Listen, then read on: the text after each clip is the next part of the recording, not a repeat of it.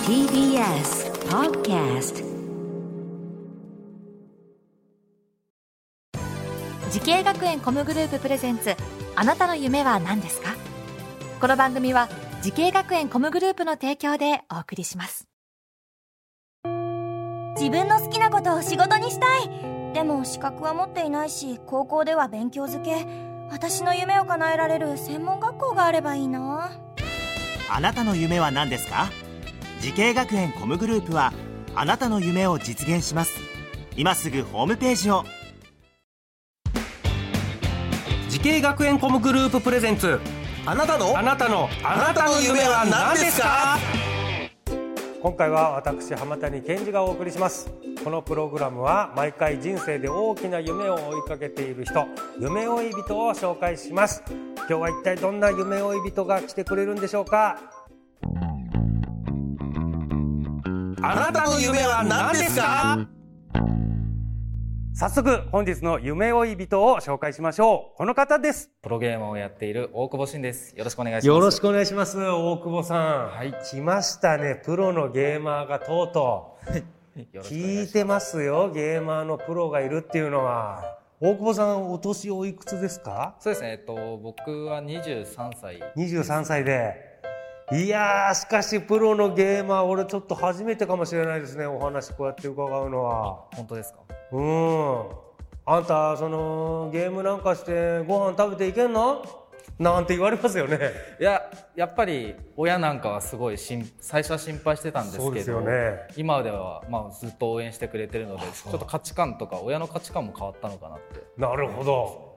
例えば大会とかだととんでもない額の賞金とかありますもんねあそうですねつい最近僕が日本大会で優勝したんですけえどその時はあの優勝賞金は1000万1000万そうですね1000万入ったはい1000万 入りましたあれは夢あるよまあ、ただ、えっと、僕のやってるゲームがですね5人なので、まあ、うんそれをちょっとわご等分していくいやいやいやいっやてう感まあじです 5, けど5人チームでねそうかもしれないけど1000万賞金でいやすごいな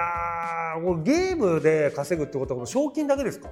いや、えっと、賞金だけではなくてもうチームからもう月額いくらっていう形であ契約を結ぶんですよねそうあじゃあ、えーね年俸みたいなのがあるってことですかえそうですね年俸ですね大体まあ大体つどのチームも大体月何ぼおうおう月何十万っていうのを提示して、でそれでまあ納得いくようだったらサインしてとそかれで固定給もらってあとは出来高制でみたいなあそうですそれで先ほど言った優勝賞金うんであったり、例えばあのイベントとかのう入ったらそこで別あの別でもらえるっていう形ですそうなのすごい優遇されてるじゃない、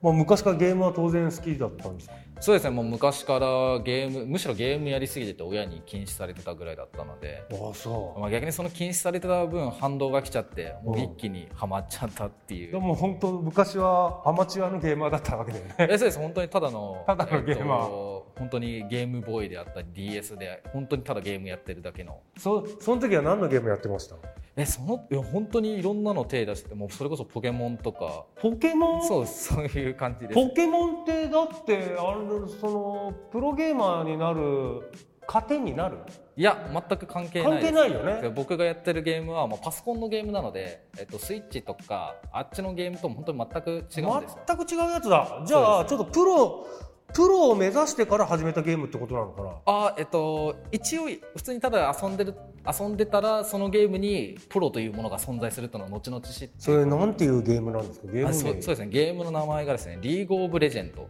というゲームでリーブオブ・レジェンドですリーブ・オブ・レジェンドはいえっと、今世界で本当に一番人気って言われてるオンラインゲームで、まあ、先ほども言ったように5人で戦うゲームでして、その5人対5人に分かれて相手の陣地を破壊するゲームっていう形ですねこれはもう世界的でそういう大会もいっぱいやってるんだそうですね世界でももうだですので人口とかも本当すごい多くて競技人口が多いそうです競技人口がもう1億何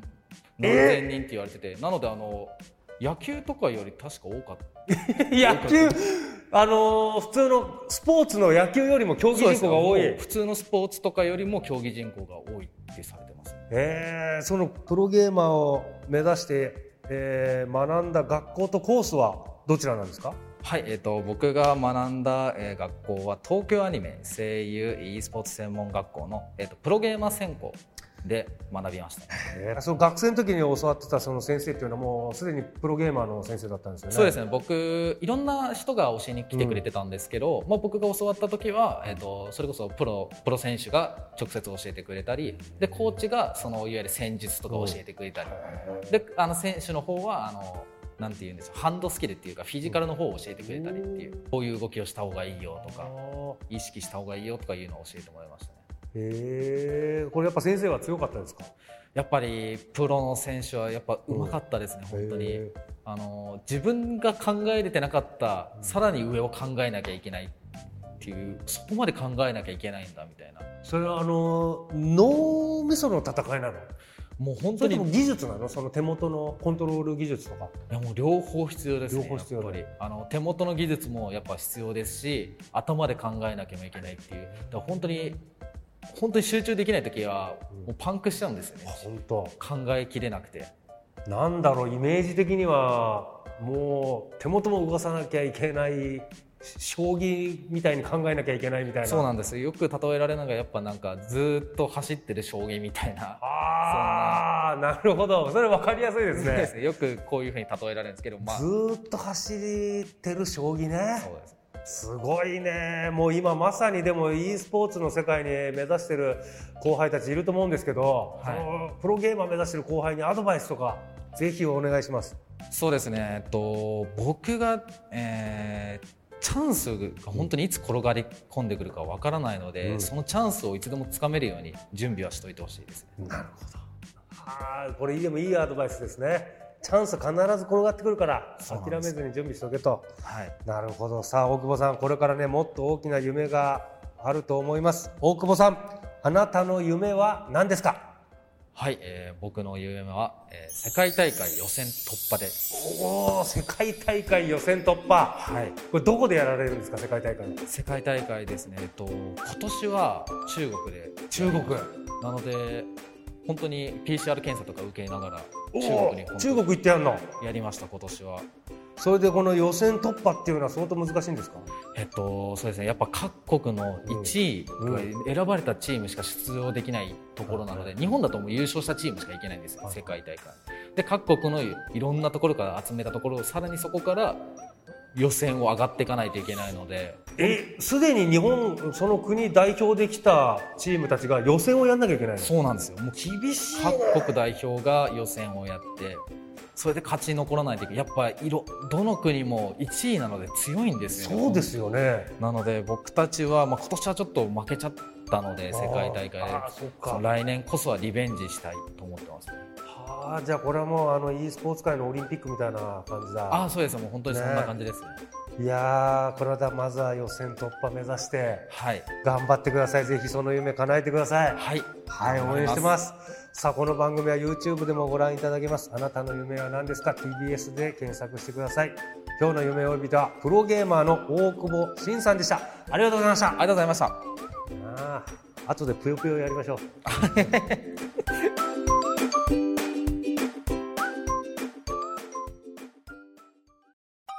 動物園や水族館で働きたいゲームクリエイターになりたいダンサーになって人々を感動させたい時系学園コムグループでは希望する業界で活躍したいというあなたの気持ちを大きく育てます今すぐホームページをチェック全国の姉妹校でお待ちしています時系学園コムグループプレゼンツあなたの夢は何ですか